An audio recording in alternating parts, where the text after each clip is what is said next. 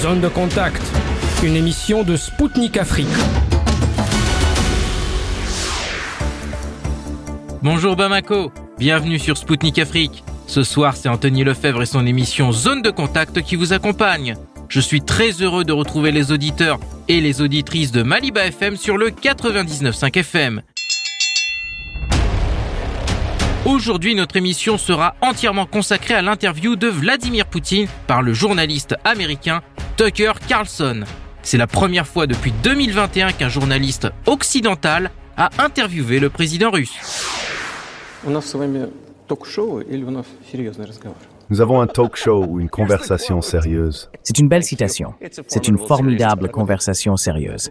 C'est une conversation sérieuse. Cet entretien est donc tout simplement l'événement médiatique le plus marquant de ce début d'année 2024. Le fondateur de Tucker Carlson News s'est rendu à Moscou avec son équipe par ses propres moyens financiers. Fait curieux, le journaliste américain avait déjà annoncé par le passé vouloir interviewer le chef du Kremlin. Mais à l'époque, selon Tucker Carlson, son projet était tombé à l'eau suite à des pressions de la Maison Blanche. Réputé pour son franc-parler, c'est justement ce trait de caractère qui a causé le licenciement de ce présentateur vedette par la Fox News en avril 2023. Suite à son départ, la chaîne de télévision a vu ses audiences dégringoler. Les fans de Tucker Carlson ont préféré suivre le journaliste dans son nouveau projet. Depuis la capitale russe, il a publié une vidéo sur les réseaux sociaux dans laquelle il a énoncé les raisons pour lesquelles il allait interviewer Vladimir Poutine. Selon Tucker Carlson, il faut interviewer Poutine car c'est notre travail de journaliste et que notre devoir est d'informer les gens. Et celle-ci a eu l'effet d'un véritable tremblement de terre. Visionnée à environ 100 millions de fois à l'heure où nous enregistrons cette émission, la vidéo n'a pas du tout été du goût des médias mainstream. Par jalousie, peut-être, compte tenu de ce score d'audience qui pulvérise leur propre audimat.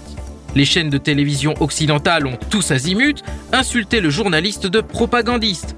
Newsweek a rapporté que des anciens et actuels membres du Parlement européen auraient appelé à introduire des sanctions contre Tucker Carlson, ce qui a été démenti plus tard par Peter Stano, représentant officiel du service de politique étrangère de l'UE. Le porte-parole du Kremlin, Dmitri Peskov, a réagi à cette vague de furie suscitée par les médias mainstream occidentaux.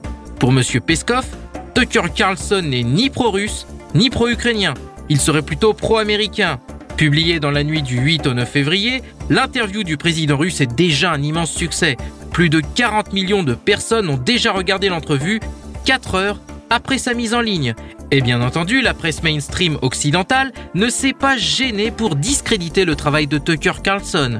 Dmitri Peskov a précisé que Tucker Carlson n'a jamais soumis ses questions au président russe à l'avance et que le Kremlin n'utilisait jamais ce procédé. De plus, M. Peskov a rapporté que ces derniers jours, une dizaine de grands médias de nombreux pays du monde ont soumis au Kremlin une demande d'interview du président russe.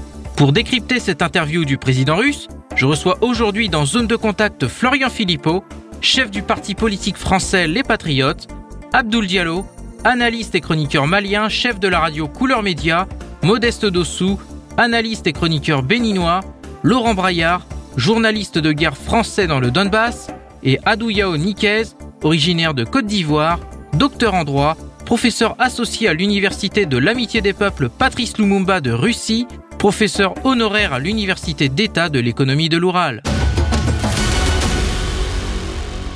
Vladimir Poutine a accordé une grande interview au journaliste américain Tucker Carlson. Cet entretien a fait beaucoup de bruit en Occident avant même d'être publié, certains médias accusant Tucker de travailler pour le renseignement russe. Comment expliquer une telle réaction d'après vous, Monsieur Diallo? La réaction de l'Occident suite euh, à l'interview euh, de la journaliste américaine euh, Carlson Tucker, moi je trouve que, vois que cette réaction de la part de l'Occident est une réaction haineuse, une réaction insensée également. Parce que à l'heure actuelle où nous sommes, nous devons tous chercher à savoir la vérité sur euh, la situation globale du monde entier. Et aujourd'hui, on ne peut euh, maintenir seulement ce qui est dit par les Occidentaux.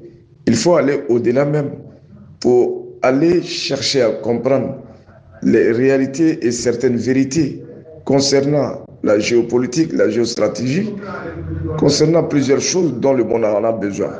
Aujourd'hui, euh, quand on suit les médias occidentaux, on n'entend que euh, du mauvais euh, quand il s'agit de la Russie, on n'entend que du mauvais quand il s'agit également de la Chine, on n'entend que du mauvais quand il s'agit bien sûr de, de, la Palestine et autres euh, États qui se sont jamais laissés influencer par les Occidentaux. Donc euh, je vois que euh, leur réaction, c'est une réaction haineuse parce qu'ils ne voudraient pas que la vérité soit exposée concernant certains sujets vraiment sensibles. Et vous, Monsieur Braillard, quel est votre avis à ce sujet? Déjà, de, mon opinion, euh, il y a évidemment beaucoup de journalistes et activistes euh, occidentaux qui sont venus euh, soutenir la Russie et le Donbass depuis longtemps. Mais cette personne déjà vient des États-Unis. Donc ça, c'est très important puisque évidemment, les Américains sont quand même assez peu nombreux en soutien de la Russie et de sa position ou autrefois de celle du Donbass. Et c'est très inquiétant évidemment pour eux. Et puis bien sûr, les fameuses élections qui vont venir en novembre 2024. L'enjeu est énorme comme vous savez, il y a un énorme débat. Il y a eu les événements au Texas. Euh, il y a évidemment aussi euh, la, volonté affirmée de certains d'empêcher Trump euh, de se présenter comme candidat. Donc sa venue, bien sûr, inquiète beaucoup et provoque énormément de commentaires pour ces raisons, essentiellement des raisons électoralistes. D'ailleurs, j'ai vu des commentateurs parmi des journalistes français parler justement d'intrusion russe dans les élections futures, d'instrumentaliser des personnages comme cet américain. Et vous, monsieur Philippot, quel est votre avis sur cette question? Les médias occidentaux ont été extrêmement euh, hystériques et agressifs avant même la publication de l'interview de Tucker Carlson avec euh, Vladimir Poutine pour une raison simple. Ils ne supportent pas qu'il qu y ait un autre narratif que le narratif officiel de l'OTAN dans les médias. Euh, c'est-à-dire un narratif de guerre, un narratif où les Ukrainiens sont les grands gentils et les Russes sont les grands méchants, un narratif où tout a commencé en février 2022, euh, un narratif où on ne s'interroge jamais sur les racines réelles du problème et du conflit. Bref, ça, ça les rend hystériques parce qu'ils savent en plus que Tucker Carlson fait énormément d'audience et que cette interview va être vue par des centaines de millions de personnes. Vladimir Poutine a bien entendu évoqué le conflit en cours en Ukraine. Je vous propose de l'écouter tout de suite sur les causes du déclenchement de l'opération spéciale russe il y a bientôt deux ans. L'Ukraine est dans un certain sens un État artificiel, créé par l'ordre de Staline. Après, il y a eu l'année 1991, l'effondrement de l'Union soviétique. Et tout ce que l'Ukraine a reçu de la Russie comme cadeau, elle l'a emporté. Je me rapproche maintenant du moment très important pour aujourd'hui. L'effondrement de l'Union soviétique a été en fait initié par les dirigeants de la Russie. Je ne sais pas ce qui a guidé les dirigeants de la Russie à ce moment-là, mais je crois qu'ils avaient quelques raisons de penser que tout irait bien. Premièrement, je pense que les dirigeants de la Russie étaient guidés par les bases fondamentales des relations entre la Russie et l'Ukraine. En réalité, une langue commune, 90% et même plus y parlaient russe.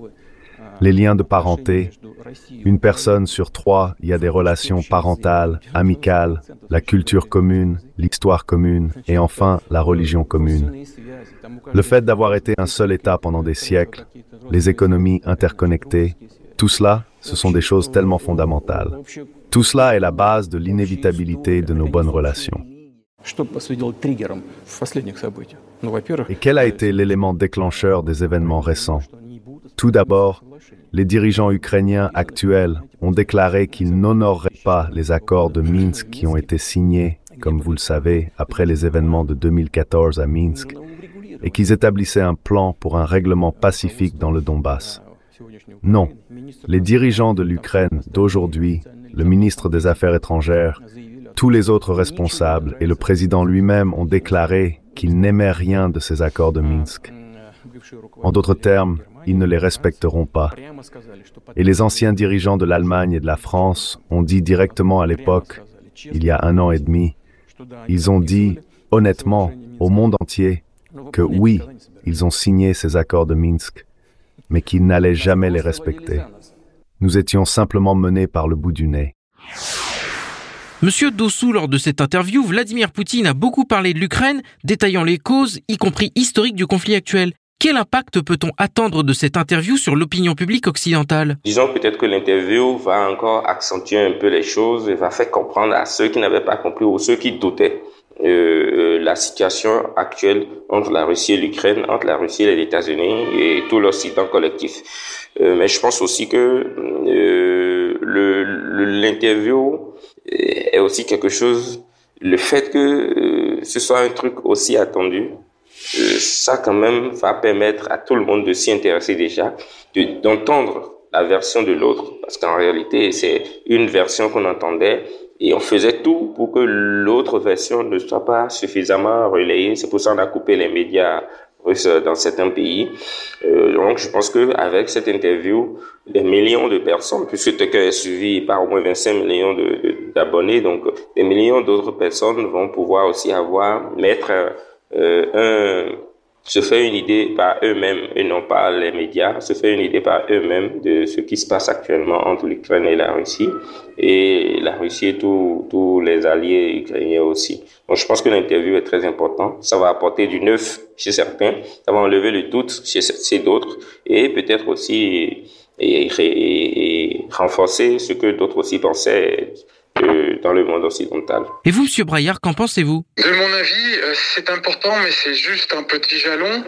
Euh, je pense qu'il y a depuis longtemps euh, euh beaucoup de personnes qui, qui, ont été mises en avant euh, par rapport à leur soutien à la Russie, mais celui-là, je pense, marquera d'une pierre blanche l'information en Occident, parce que justement, on est en 2024 et il y a ces élections américaines, mais pas seulement. Comme vous le savez, il y a les élections aussi en Allemagne. Il y a aussi la volonté d'interdire un parti qui affirme des positions euh, pro-russes, euh, enfin du moins euh, plutôt neutre, enfin plus neutre, plus mitigé. Donc cet impact, à mon avis, est réel. Bien sûr, comme vous le savez, l'information tourne vite, donc mais on voit bien quand même qu'ils sont très énervés. Il y a beaucoup beaucoup d'articles des deux côtés, donc c'est quand même c'est quand même très important. Et je pense que la raison est aussi, par exemple, on connaît les Américains comme Patrick Lancaster qui est dans le Donbass depuis 10 ans mais il a passé les lignes rouges, il est dans le Donbass, euh, et donc pour l'Occident, il peut être considéré complètement comme un agent du Kremlin. Dans ce cas-là, c'est complètement différent. Il se rend des États-Unis euh, euh, ici en Russie, il est interviewé, il prend des positions fortes, mais il va retourner aux États-Unis, donc c'est quand même complètement différent. Hélas, comme vous le savez, les paroles du président Poutine ou de Lavrov ou de Medvedev ou de bien d'autres politiques russes ou même qui sont euh, on va dire, plutôt dans une position de support ou même euh, plutôt neutre vis-à-vis de, de, la Russie, n'ont pas été entendus. Il y a une propagande, il y a une guerre de l'information terrible, une guerre psychologique. Donc je pense qu'ils chercheront des moyens de le discréditer, de discréditer ce discours. Ils l'ont déjà fait de nombreuses fois, comme vous le savez. Euh, par exemple sur le fait qu'il n'y a pas beaucoup de nazis, il n'y a pas de nazis en Ukraine, etc. Il n'y a pas de laboratoire américain en Ukraine, etc. Tout ce narratif et ensuite évidemment la diffamation euh, pour essayer euh, d'ennuyer ceux qui, par exemple, auraient des positions. par exemple, ma collègue, ma collègue Christelle Ils ont fait il n'y a pas longtemps une, une page Wikipédia après qu'elle ait rencontré le président Poutine. Et on est tout de suite dans un discours, par exemple, ce ne sont pas des vrais journalistes, ils n'ont pas vraiment été formés comme journalistes, ce sont des agents du Kremlin. On reviendra sur ce discours-là. Et puis, le président Poutine, par contre, est très, très entendu, par contre, notamment dans le monde africain. Là, ça monte dans le monde francophone. En France, moins, mais je peux dire quand même qu'autour de moi, dans ma famille, autour de moi, des amis, il y a beaucoup, beaucoup de gens quand même qui écoutent et qui entendent ce discours. Par contre, comme vous le savez, il y a une, euh, une dissonance. Il y a les peuples et il y a les gouvernements. Le peuple n'a pas la parole, mais le peuple écoute le président Vladimir Poutine. Je vois depuis très longtemps que tous ces discours sont extrêmement suivis. Les gens tendent l'oreille et acquiescent beaucoup des positions, euh, enfin, au-delà de Vladimir Poutine, de la Russie euh, et bien au-delà encore de tous les pays non alignés. Et selon vous, Monsieur Diallo, quel impact aura cette interview sur l'opinion publique occidentale?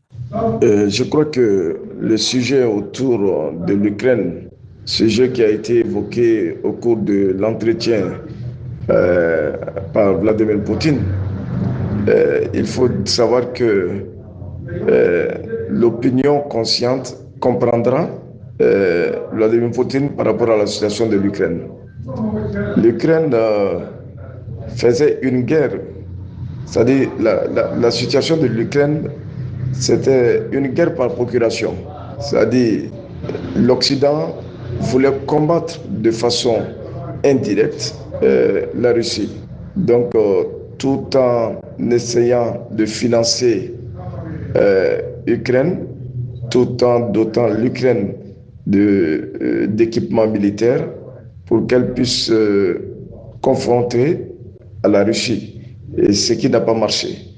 De façon historique, rien ne peut être dit qui pourra convaincre l'opinion mondiale à part ce qui a été dit par euh, Poutine. C'est vrai, chacun dans son opinion peut défendre des intérêts, mais euh, personne ne peut connaître euh, l'histoire de l'Ukraine,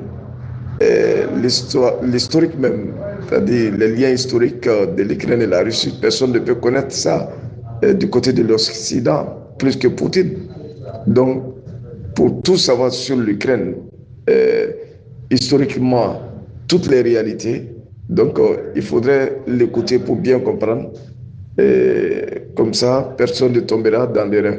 Mais je crois que l'opinion euh, publique occidentale, pas seulement publique occidentale, mais l'opinion mondiale va comprendre vraiment euh, toutes les vérités à travers ce sujet qui a été évoqué dans cette interview.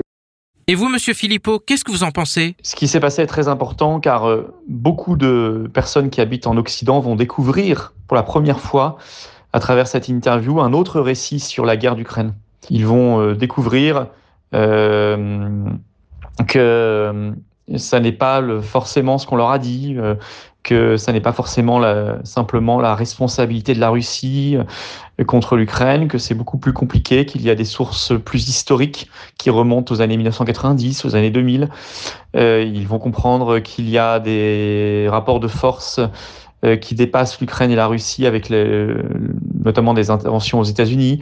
Bref, ils vont entendre un autre son de cloche. Et ça, euh, ça n'a pas de prix parce que ça ouvre le débat. C'est très important. Vladimir Poutine a également parlé des négociations avec l'Occident en vue de résoudre le conflit. Je vous propose de l'écouter tout de suite.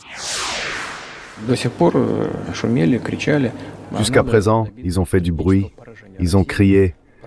Nous devons obtenir une défaite stratégique de la Russie, une défaite sur le champ de bataille. Mais désormais, apparemment, ils prennent conscience du fait que ce n'est pas facile, si tant est que ce soit possible. À mon avis, c'est impossible par définition. Cela n'arrivera jamais. Je pense que ceux qui détiennent le pouvoir en Occident en ont pris conscience. Mais si c'est vrai et si cette prise de conscience a eu lieu, réfléchissez maintenant à ce qu'il faut faire ensuite. Nous sommes prêts pour ce dialogue. Monsieur Dossou, le président russe a souligné que la Russie est prête aux négociations alors que l'Occident a commencé à se rendre compte du fait qu'une défaite stratégique de la Russie est impossible. Quel est, à votre opinion, l'intérêt de l'Occident de faire durer le conflit? Et peut-on dire qu'il tente d'entraver les négociations de sa part pour continuer à armer l'Ukraine pour ses propres intérêts?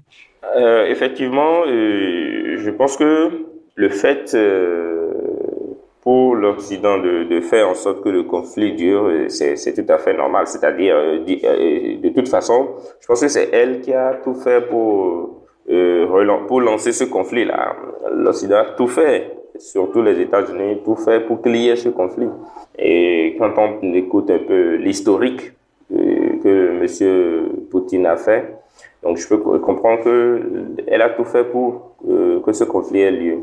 Du coup, le fait de, retarder les négociations, je pense que ça, ça, participe déjà aussi de l'idée, de l'idée pour l'Occident de faire durer le conflit pour pouvoir continuer déjà à vendre les armes parce que il faut pas se leurrer. Toutes les armes, euh, tout le financement qu'on octroie à l'Ukraine, ce n'est pas un don, c'est euh, des prêts financiers et aussi c'est des ventes, c'est des ventes d'armes.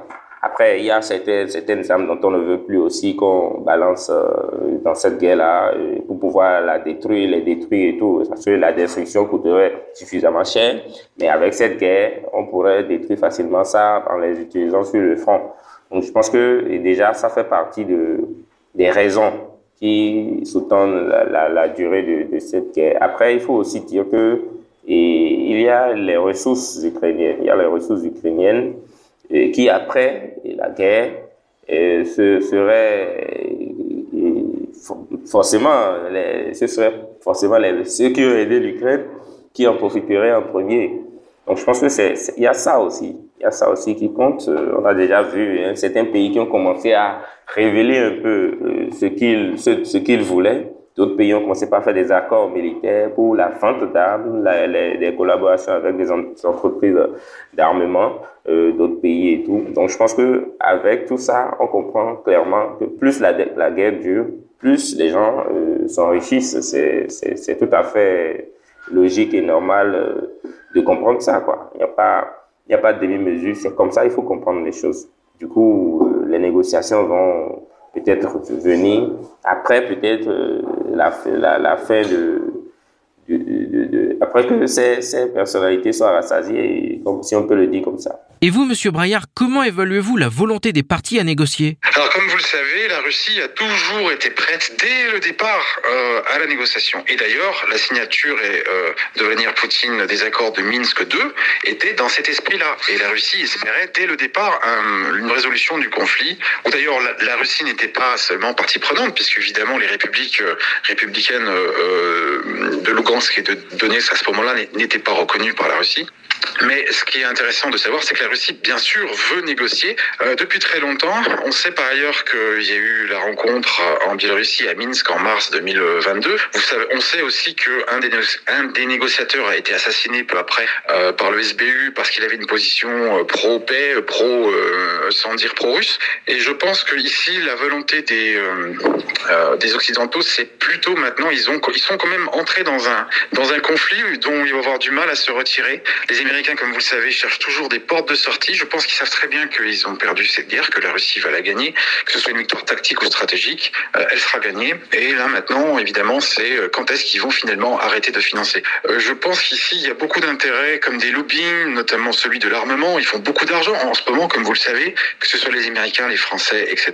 Donc ça va être compliqué. Ils ont mis très longtemps à se retirer d'Afghanistan, même s'ils sont pas présents en Ukraine, ils le sont par l'argent, par des instructeurs, par, de, par des armements. Euh, pour le Vietnam, c'est pareil. Hein. Comme vous savez, ils ont retiré les troupes euh, dès euh, l'année 69. Finalement, le conflit sera réglé euh, six ans plus tard. Bon, je pense que ça va être très long, hélas, et qu'il y a ici une volonté de chercher. Ils vont chercher une porte de sortie. Et je pense aussi que certains d'entre eux vivent dans un monde parallèle où ils espèrent toujours une défaite de la Russie. Impossible, mais bon, ils sont toujours dans cet espoir. Ils sont dans un niveau ici propagandiste plus que de la réalité du terrain. Aussi peut-être parce qu'ils n'ont pas les bonnes informations ou euh, la tactique de l'autruche, on veut pas regarder, euh, on veut pas voir, euh, on veut pas savoir. Et donc, Monsieur Braillard, peut-on dire que les Occidentaux tentent d'entraver les négociations pour continuer d'armer l'Ukraine dans leurs propres intérêts? Bah oui, euh, par exemple, l'assassinat de ce négociateur euh, qui était venu à Minsk en mars 2022 est une preuve que derrière, il y a des lobbying, il y a aussi par exemple la CIA, les services secrets occidentaux, il y a des conflits d'intérêts. En Ukraine, c'est le cas aussi. Comme vous savez, il y a le parti des serviteurs du peuple, mais il y a aussi les bandéristes avec tous leurs partis. Eux voudraient continuer la guerre, certains ne le voudraient beaucoup moins. Ça va être compliqué. Et je pense qu'effectivement, il y a ici des lobbying et des politiciens, notamment dans le Parlement européen, euh, qui euh, voilà œuvrent pour que cette guerre continue le plus longtemps possible. Ça, c'est assez clair. Et puis des personnages comme euh, Bernard-Henri Lévy, voilà, tous ces gens qui, ou Gala, Gala Ackerman, excusez-moi, qui prennent des positions extrêmement violentes, agressives, et qui voudraient que ça continue. Donc ça va être compliqué, et il faudra vraiment, pour que ça se résolve, une volonté politique très forte, et pour l'instant, on la voit pas. Et vous, Monsieur Diallo, qu'est-ce que vous en pensez? Euh, Tout d'abord, pourquoi l'Occident euh, tient beaucoup à l'Ukraine? Parce que l'Occident voulait se rapprocher de l'Ukraine et faire de l'Ukraine une base stratégique euh, de l'OTAN afin de bien se rapprocher de Moscou et pour pouvoir chanter euh, la Fédération de Russie, pour pouvoir mieux intimider la Fédération de Russie et pour avoir le dessus en cas de confrontation sur la, dessus, euh, sur la Russie.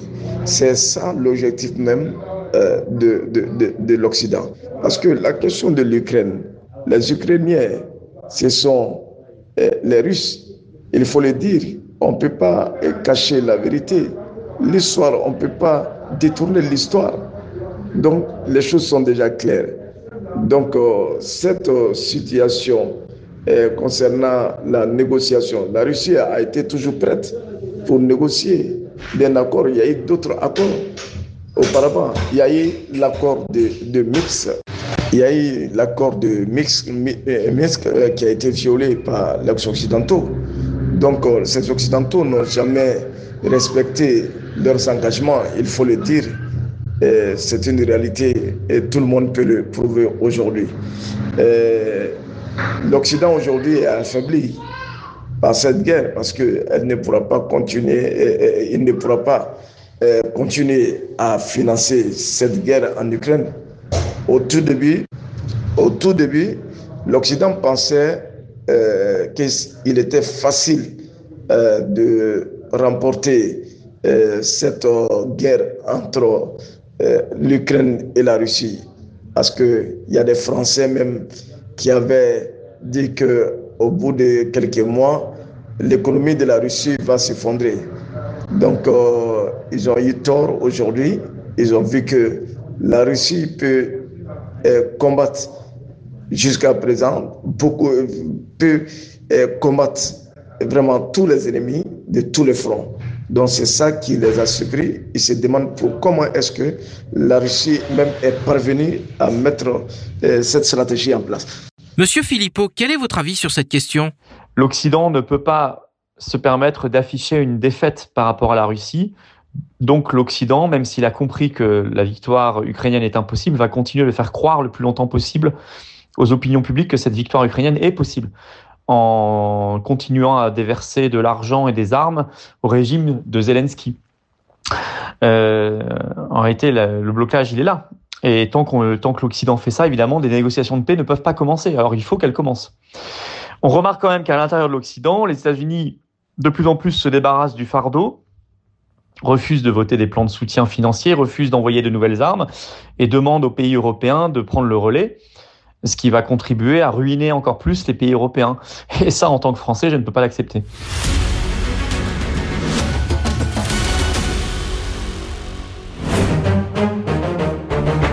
Suivez Spoutnik Afrique sur Maliba FM du lundi au vendredi à 19h. Spoutnik décryptera l'actualité africaine et internationale dans ses émissions L'Afrique en marche, Zone de contact et marché en main. Politique, économie, défense et diplomatie. Des spécialistes de renom vous donneront une vision alternative à celle proposée par les médias mainstream du lundi au vendredi à 19h sur Maliba FM.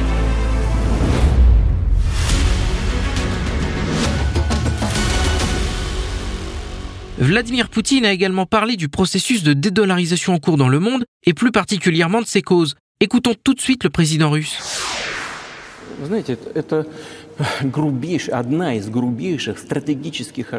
Vous savez, c'est l'une des erreurs stratégiques les plus grossières des dirigeants politiques des États-Unis que d'utiliser le dollar comme instrument de lutte dans la politique étrangère.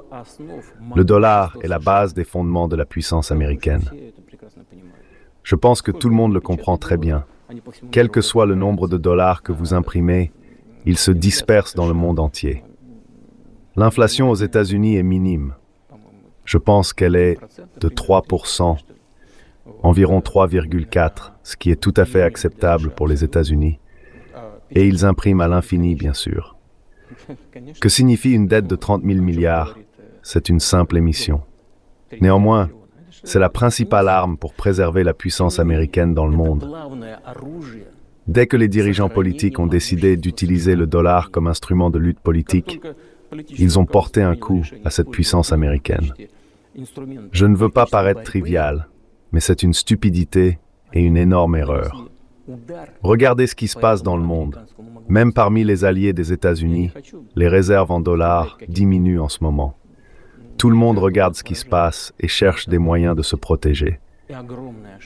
Mais si les États-Unis appliquent des mesures restrictives à certains pays, telles que la limitation des paiements, le gel des avoirs, et ainsi de suite, il s'agit d'une alerte énorme et d'un signal pour le monde entier. Que s'est-il passé chez nous? Jusqu'en 2022, environ 80% des règlements dans le commerce extérieur de la Russie se faisaient en dollars et en euros. À la même époque, environ 50% de nos règlements avec les pays tiers étaient en dollars. Et aujourd'hui, je pense qu'il ne reste plus que 13%. Mais nous n'avons pas interdit l'utilisation du dollar. Nous n'avons pas cherché à le faire. Les États-Unis ont décidé de limiter nos règlements en dollars. Je pense que c'est complètement stupide, vous savez, du point de vue des intérêts des États-Unis eux-mêmes, des contribuables américains. En effet, cela porte un coup à l'économie américaine et sape la puissance des États-Unis dans le monde. Soit dit en passant, les règlements en yuan représentaient environ 3%. Aujourd'hui, nous payons à 34% en roubles et à peu près dans la même proportion, 34% et quelques en yuan. Pourquoi les États-Unis ont-ils fait cela? Monsieur Adouyaonikes, selon Poutine, utiliser le dollar comme outil de lutte et de pression est la plus grande erreur des États-Unis. Êtes-vous d'accord avec cela? Je suis parfaitement d'accord avec euh, cette déclaration et c'est une déclaration juste et honnête parce que euh, vous le savez, comme ce qui se passe depuis, euh, n'est-ce pas, que les Américains ont commencé à utiliser le dollar comme un instrument de la politique étrangère. Vous pouvez constater que dans la politique américaine, il n'y a pas de, il y a même pas de choses, de mesures. Pourquoi? Parce que, comme vous pouvez le constater, même les partenaires les plus directs, comme les pays occidentaux, subissent les mêmes pressions de la part des Américains. Parce que généralement, les gens pensent que quand euh, euh, les Américains, n'est-ce pas, mettent les limites au niveau de l'usage ou de l'utilisation du dollar, c'est seulement à l'encontre de certains pays comme l'Iran. Non. Je vous donne un exemple. Il y a eu des grosses banques occidentales comme le PNP Paribas, que vous savez, n'est-ce pas, Crédit Suisse et beaucoup d'autres banques qui ont subi, n'est-ce pas, des amendes énormes de la part des, de, de, des États-Unis, juste pour avoir commercé avec l'Iran en dollars. Vous imaginez? Et aujourd'hui encore, n'est-ce pas, la politique américaine à l'endroit de la Russie aussi s'inscrit dans le même, n'est-ce pas, euh, objectif. Donc, euh, c'est une grosse erreur. C'est une grosse erreur parce que cela permet actuellement au pays d'être beaucoup, euh, n'est-ce pas, résilients envers eux-mêmes. Et comme vous pouvez constater, certains pays, n'est-ce pas, ont commencé à limiter l'usage du dollar dans leurs transactions internationales. Et l'un des exemples les plus palpables actuellement, c'est la Russie, n'est-ce pas, où la majorité, n'est-ce pas, des transactions se fait maintenant pratiquement en rouble ou en yuan. Et puis, les Russes ne sont pas les seuls. Vous pouvez constater également, n'est-ce pas, certains pays comme euh, l'Arabie saoudite, n'est-ce pas, les monarchies du Golfe, qui sont des grands producteurs et vendeurs de gaz et pétrole, qui, eux aussi, n'est-ce pas, ont commencé à chercher des alternatives, bien sûr, face à cette menace. Parce qu'aujourd'hui, n'est-ce pas, n'importe quel pays peut faire face à cette situation, n'est-ce pas? Donc, ce n'est pas seulement un problème de la Russie ou de l'Iran, n'est-ce pas? Euh, Tout autre pays peut subir les mêmes sanctions. Donc, euh, vous, vous comprenez parfaitement qu'effectivement, les, les Américains utilisent le dollar comme politique, n'est-ce pas? Euh, Un instrument de la politique extérieure, ce qui n'est pas juste selon les normes, n'est-ce pas, des Bretton Woods qui ont été créées à l'époque. Donc, le dollar devait servir, n'est-ce pas, comme monnaie de base pour l'économie mondiale. Mais malheureusement, comme nous le constatons, c'est le contraire qui se produit aujourd'hui. Les conséquences sont énormes. D'abord pour les Américains eux-mêmes, puisque euh, l'hégémonie de la monnaie, euh, de, l'économie américaine se base sur le dollar. C'est le seul pays au monde, n'est-ce pas, qui peut se permettre d'imprimer des billets de banque sans tenir compte de la réalité économique du pays. Donc, vous comprenez que d'abord, les, euh, les premières victimes sont d'abord les Américains eux-mêmes, sinon je dirais l'économie américaine. Ça, c'est la première des choses. Et les conséquences aussi pour euh, les pays euh, tiers, tels que les pays en voie de développement ou d'autres pays. Vous savez, par exemple, actuellement, avec les sanctions imposées, n'est-ce pas, euh, à la Russie ou à l'Iran ou à d'autres pays, cela empêche les pays en voie de développement et particulièrement, par exemple, les pays africains, n'est-ce pas, de commercer avec ces pays en dollars alors que la monnaie de l'échange international reste le dollar. Donc vous comprenez que d'abord cela pénalise non seulement d'abord l'économie américaine, mais aussi l'économie d'autres pays, n'est-ce pas, qui n'ont rien à voir avec euh, les sanctions qui sont imposées. Vous voyez, les sanctions sont imposées contre certains pays, mais d'autres pays subissent, n'est-ce pas, les conséquences de euh, ces sanctions. C'est là, en fait, est le danger. Et dans quelle mesure l'Occident utilise-t-il le dollar comme instrument de politique étrangère en Afrique? Oui, il y a beaucoup de choses que euh, les gens souvent ne savent pas. Vous savez que euh, pour faire les transactions d'un pays africain vers un autre pays, je veux dire d'abord même au plan local, c'est-à-dire en Afrique, les transactions inter-États se font en monnaie étrangère, en devise et généralement en dollars. Et pour faire les transactions, n'est-ce pas, d'un pays africain euh, vers un autre pays euh, hors du continent, ces, transactions se font aussi en euros ou en dollars. Je vous donne un exemple. Pour que, par exemple, l'État de Côte d'Ivoire puisse payer ses fonctionnaires à l'étranger, n'est-ce pas? Par exemple, ici en Russie, si les transactions se font euh, au plan international, ces transactions se feront en majorité en dollars. Donc, cela transite, n'est-ce pas, à travers ces pays occidentaux. Voici un peu, en fait, donc, euh, en imposant ainsi ces genres de sanctions, d'abord, vous savez que d'abord, la première des choses, c'est que les gens n'arrivent même pas à payer d'abord leurs fonctionnaires au plan, euh, je dirais, euh, qui se trouvent dans ces pays. Donc, euh, et cela affecte énormément l'économie de ces pays, de ces pays africains. Deuxième point très important.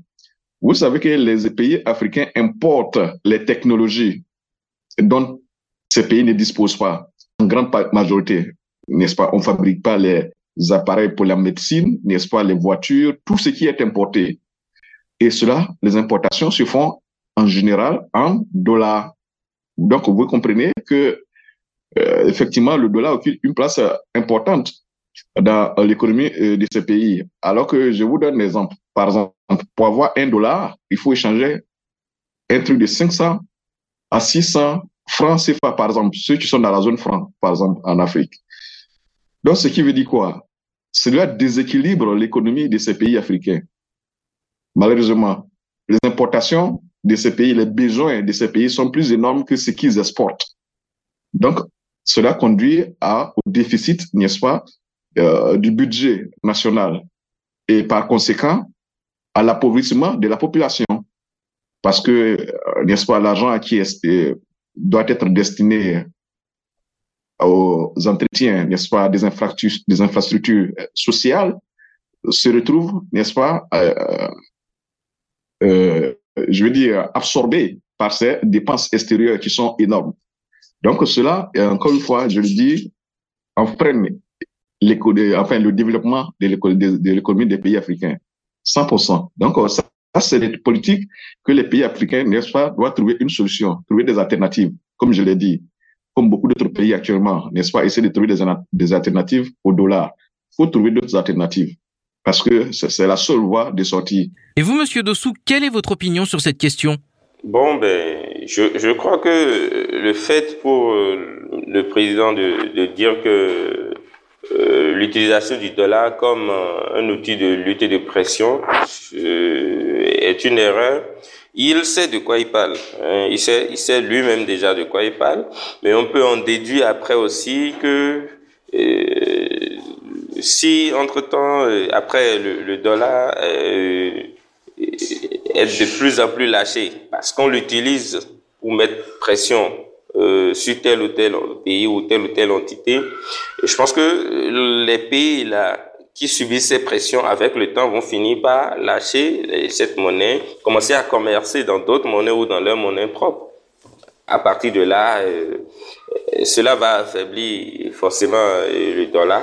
Le commerce international ne se, se basera plus que sur cette monnaie et l'hégémonie euh, américaine commencera à, à s'effriter peu à peu. Donc je pense que euh, c'est peut-être sur ce point que, euh, que le président parle d'erreur. Après, je ne suis pas financier, donc je ne peux pas euh, mieux comprendre les rouages de, de ce système-là. Le président russe a ensuite parlé des sanctions occidentales imposées contre la Russie, faisant de ce pays à ce jour le pays le plus sanctionné au monde. Je vous propose d'écouter Vladimir Poutine à ce sujet.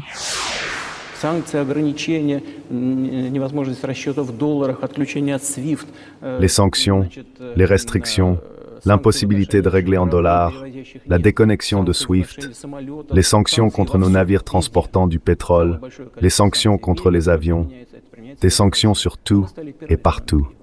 Le plus grand nombre de sanctions appliquées dans le monde l'Est contre la Russie. Et nous sommes devenus la première économie d'Europe pendant cette période. Les outils utilisés par les États-Unis ne fonctionnent pas. Monsieur Dossou, la Russie est devenue la première économie d'Europe alors qu'elle subit le plus grand nombre de sanctions au monde, a rappelé Poutine.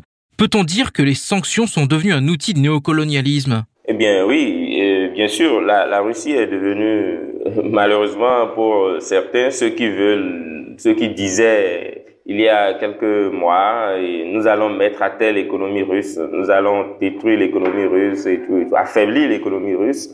Je me rappelle hein, de ce ministre français qui parlait de mettre à terre l'économie russe. Aujourd'hui, on se rend compte qu'en réalité, l'économie russe a, a, pris encore de la force. La Russie est devenue la première puissance économique d'Europe, ce qu'elle n'était pas et ce que les sanctions n'étaient pas censées euh, faire, parce que les sanctions contre la Russie étaient censées ils l'ont dit clairement, les Occidentaux, ceux qui ont imposé ces sanctions l'ont dit clairement, étaient censés détruire l'économie russe, affaiblir l'économie russe pour que euh, Moscou ne puisse pas continuer à mener sa campagne, euh, son opération spéciale en, en, Ukraine.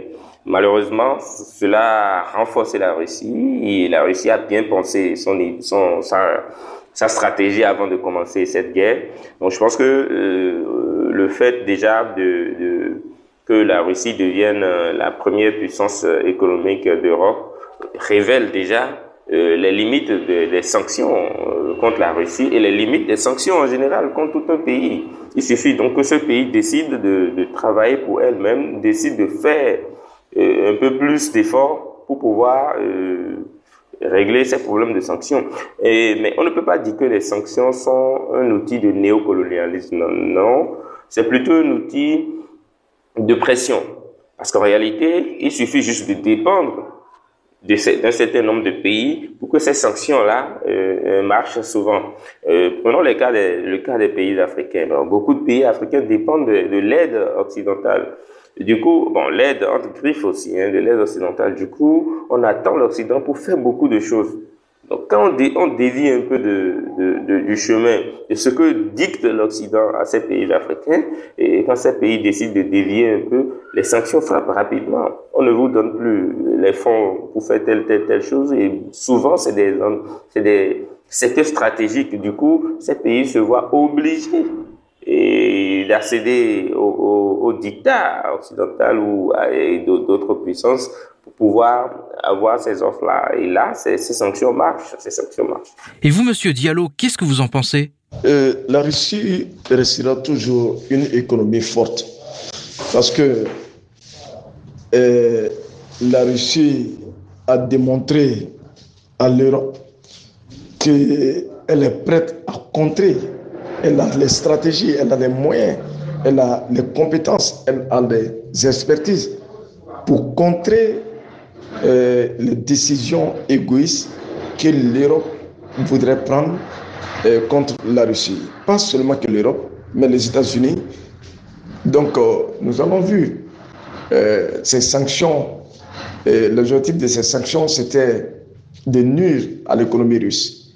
Et par finir, nous avons vu que ces sanctions ont permis à la Russie même euh, de propulser euh, son économie. Donc cela a surpris beaucoup de personnes. Et dans ce domaine, seuls les experts en économie pourront détailler plus là-dessus. Euh. Et aujourd'hui, comme vous l'avez si bien dit, on peut dire bien sûr que euh, les sanctions euh, sont devenues aujourd'hui un outil de néocolonialisme. Vous avez vu le cas en Afrique, surtout le Mali, euh, le Niger, le Burkina Faso, qui ont décidé de se libérer de la chaîne de colonialisme. Et pour pouvoir les maintenir, pour pouvoir faire pression sur eux, ils ont pris des sanctions. Donc, pour l'Occident, si, pour eux, si ils avaient pris des sanctions, ces sanctions lourdes contre la Russie, la Russie allait reculer et dire nous nous soumettons à votre volonté. Et ce ne fut pas le cas. Donc la Russie a progressé. Et je voudrais que la Russie est une grande nation qui a, qui a euh, préparé euh, tout ça depuis longtemps. Elle s'entendait à ça depuis longtemps. C'est pour cela qu'elle s'est préparée assez fort pour pouvoir vraiment euh, s'opposer à ces sanctions égoïstes criminelles. Comme M. Diallo vient de le dire, de nombreux pays africains sont également sanctionnés par l'Occident aujourd'hui. Monsieur Dossou, n'y a-t-il pas un deux poids deux mesures dans l'attitude des pays occidentaux selon vous? Et peut-on dire qu'ils ne poursuivent pas leurs propres intérêts et qu'ils ne prennent pas en compte les intérêts des pays africains? Oui, et en ce qui concerne les sanctions, euh, il y a forcément du deux poids deux mesures et ce n'est pas caché. C'est visible, tout le monde, tout le monde le sait, tout le monde le voit, surtout au niveau des pays africains. Et on sait aussi que ces sanctions sont liées euh, aux intérêts, aux intérêts sont imposés selon l'intérêt que le, la puissance a dans tel ou tel pays. C'est à la tête du client, comme on le dit. Donc euh, c'est clair, hein, c'est clair que et les sanctions déjà c'est du deux poids deux mesures et, et il faut dire que les, les, les, les sanctions aussi sont imposées et suivant l'intérêt que telle ou telle euh, puissance porte à tel ou tel pays. Donc, euh, c'est tout à fait normal que ce soit intéressé. je crois que c'est, comme on le dit, c'est de bonne guerre. C'est à ces pays africains maintenant de trouver le moyen de se défaire un peu euh, de, de l'emprise hein, des, des, des, aides et autres, et de travailler à développer eux-mêmes leur, leur pays, leur territoire, afin de ne plus subir ces sanctions, de ne plus trop dépendre de cette puissance-là. Vladimir Poutine a rappelé que les pays des BRICS, que la Russie préside cette année, se développent très rapidement. Écoutons tout de suite le président russe.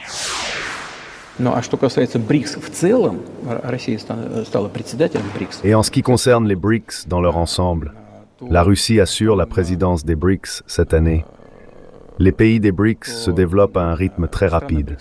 Écoutez, si je me souviens bien, en 1992, je pense que la part des pays du G7 dans l'économie mondiale était de 47%. Et en 2022, elle est tombée quelque part, je pense, à 30 et quelques. En 1992, la part des BRICS n'était que de 16%. Et aujourd'hui, elle est supérieure à celle du G7. Et cela n'est pas dû aux événements en Ukraine. Les tendances du développement du monde et de l'économie mondiale sont telles que je viens de les mentionner, et c'est inévitable. Cela continuera à se produire. Comme le soleil se lève, vous ne pouvez pas l'en empêcher. Vous devez vous y adapter. Monsieur Adouya quelle est l'importance des BRICS dans le contexte d'un ordre mondial qui évolue très rapidement euh, Oui, effectivement, les BRICS aujourd'hui constituent euh, l'alternative à la dominance occidentale. C'est tout à fait normal parce que cette hégémonie conduit à ce que nous, savons aujourd'hui. Et c'est tout à fait vrai ce que dit le président russe. Parce que aujourd'hui, le centre du monde est en train de se déplacer, n'est-ce pas, de, euh, de l'Occident vers les pays en voie de développement, sinon ce qu'on appelle les pays du Sud. Donc, c'est tout à fait normal.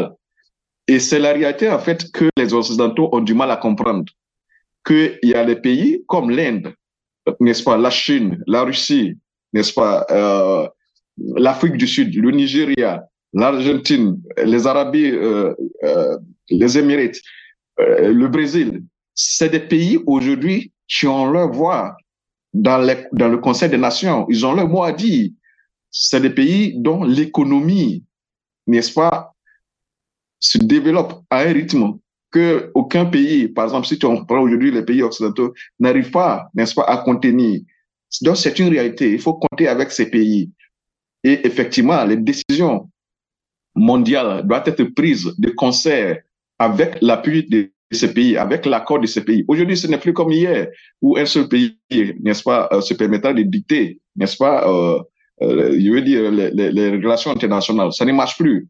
Ça ne marche plus. Donc, euh, c'est tout à fait normal. Tout comme en, en Europe, euh, l'Allemagne, après la guerre mondiale, était réduite à zéro. Aujourd'hui, l'Allemagne s'est levée, elle a savoir dit, n'est-ce pas, en Europe et dans le monde. C'est la même chose. Les pays africains, les pays du BRICS se développent, l'économie est d'autant plus élevé que les pays, n'est-ce pas, qu'on appelle aujourd'hui les G7. N'est-ce pas? Donc aujourd'hui, si on veut même parler des G7, on doit parler des BRICS et non pas des G7 parce qu'ils ne demandent plus l'économie mondiale. C'est ça aussi une réalité. Donc il faut compter avec ces pays et ces pays doivent être la locomotive du développement, n'est-ce pas, de l'économie euh, mondiale. Qu'on le veuille ou pas, c'est une réalité et il faut tenir compte de cela. En évoquant cette interview de Poutine, un intervenant sur la chaîne française LCI a évoqué une pensée qu'il faut créer un contre-narratif. Il propose qu'il faut les infester avec des fake news en reconnaissant que l'on a déjà fait ce genre de choses en Afrique. Que pensez-vous de cette réaction apparue sur la télé française? Et comment l'expliquer surtout? Elle me fait un peu rire parce que ça, fait très longtemps que la France ou l'Union européenne, les Américains, euh, les Ukrainiens, euh, donc font une guerre euh, de fausses nouvelles, la guerre psychologique ISO. Ça fait très longtemps que ça existe. Par exemple, en Ukraine, ils avaient formé avec les Américains un, faux média qui s'appelle Napalm Inform, Inform Nap, Napalm, et qui était en fait dirigé derrière par les services secrets ukrainiens et américain. Donc ça fait très très longtemps. Ce narratif me fait rire et surtout c'est assez très naïf parce que je pense que de toute façon le public euh, africain est vraiment euh, fatigué de des coloniaux, enfin du moins des puissances coloniales qui ont pillé euh, le continent. Ce narratif ne passe plus du tout. Euh, la Franc-Afrique, puisqu'on parle pour les Français de ce système-là, est en train euh, de mourir et c'est tant mieux, je pense. Et je pense que ils auront beau finalement se baser sur du mensonge, finalement la seule chose qui vaille, c'est la vérité.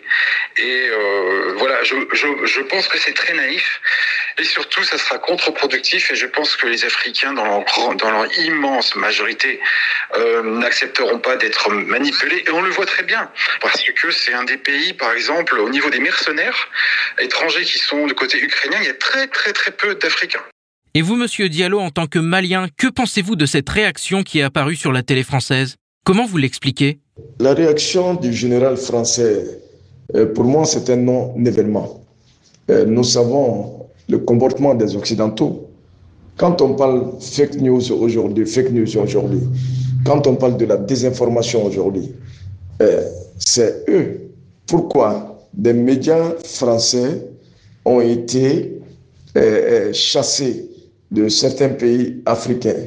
Tout premièrement, commencer par le Mali. Le Mali a suspendu RFI de diffuser au Mali. Le Mali a sanctionné, sanctionné également France 24 ce fut le même cas au Burkina Faso. Et tout récemment, euh, la, haute autorité de la communication euh, malienne a sanctionné euh, une télévision également française qui est France 2.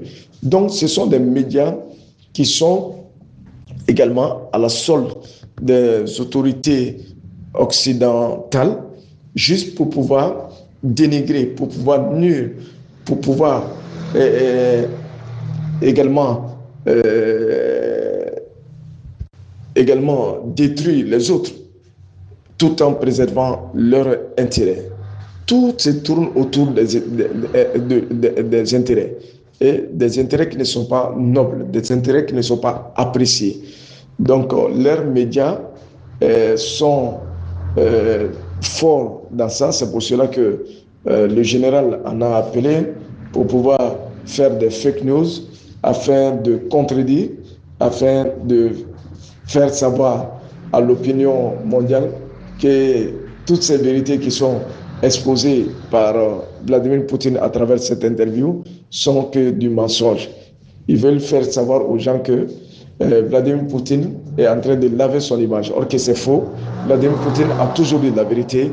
Et aujourd'hui, le monde commence à comprendre les visions, c'est-à-dire euh, les objectifs principaux, euh, les objectifs principaux euh, de Vladimir Poutine.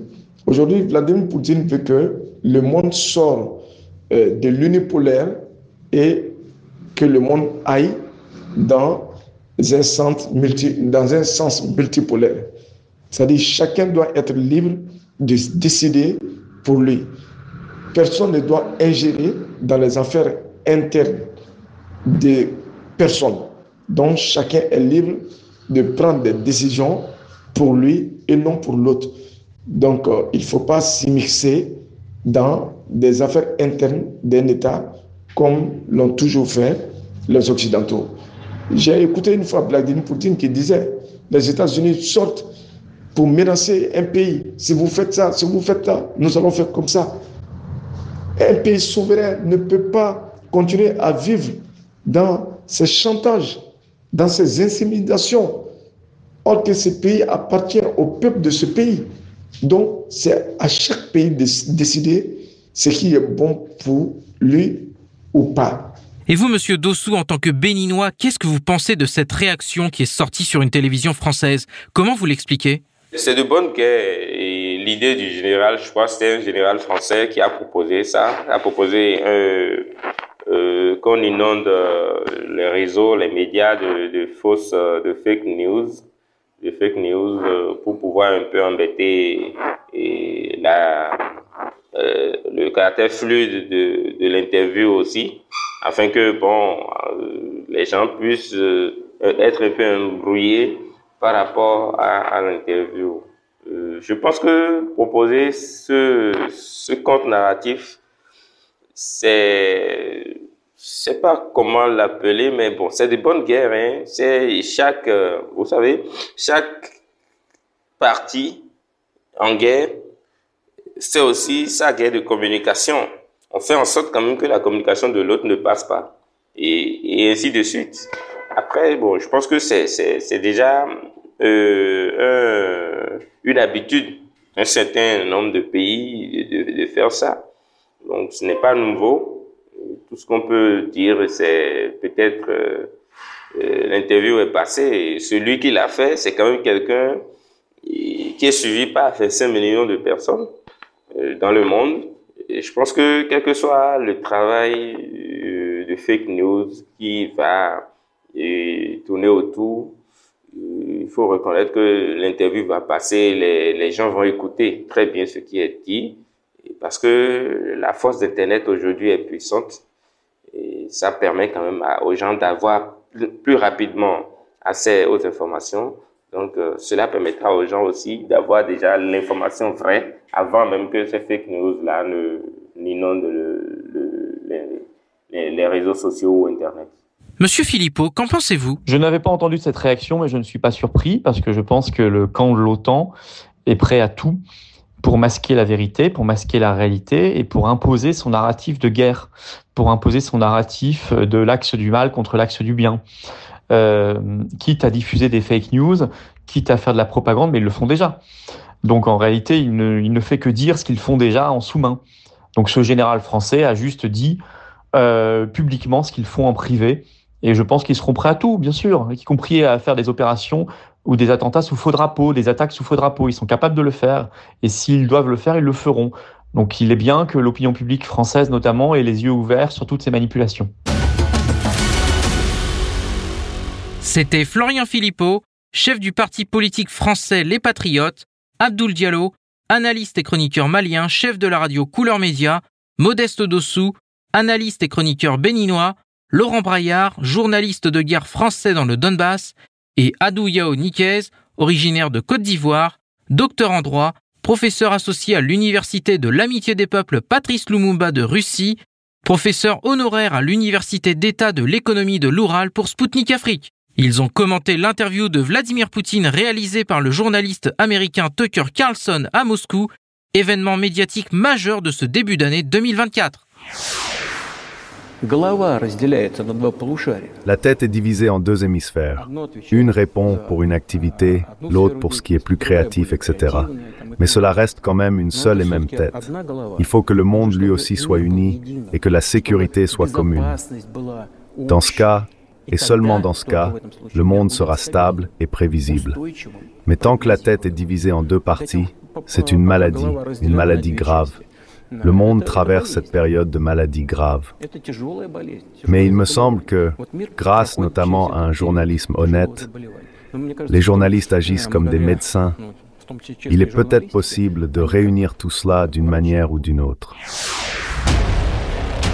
Mesdames, Messieurs, Spoutnik Afrique, c'est tout pour aujourd'hui. Nous rendons maintenant l'antenne à Maliba FM. Moi, Anthony Lefebvre, je vous donne rendez-vous très vite pour un nouveau numéro de mon émission Zone de Contact. Je vous invite à consulter notre site internet et à vous abonner à notre page Telegram Spoutnik Afrique officielle pour suivre l'actualité africaine et internationale en direct. D'ici là, portez-vous bien et à bientôt. Zone de Contact, une émission de Spoutnik Afrique.